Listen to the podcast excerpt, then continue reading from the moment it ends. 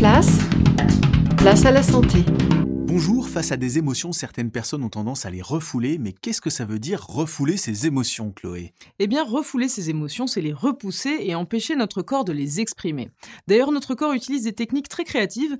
Certaines personnes vont contracter leurs muscles très fort et d'autres vont juste retenir leur souffle. Est-ce qu'il peut y avoir des conséquences à refouler ses émotions? Oui, dans certains cas, si on ne les laisse pas s'exprimer, des symptômes comme ceux de l'anxiété, de la dépression et des maladies psychosomatiques peuvent apparaître. Il y a même une pathologie qui touche 5 à 10% de la population mondiale et qui s'appelle l'alexithymie.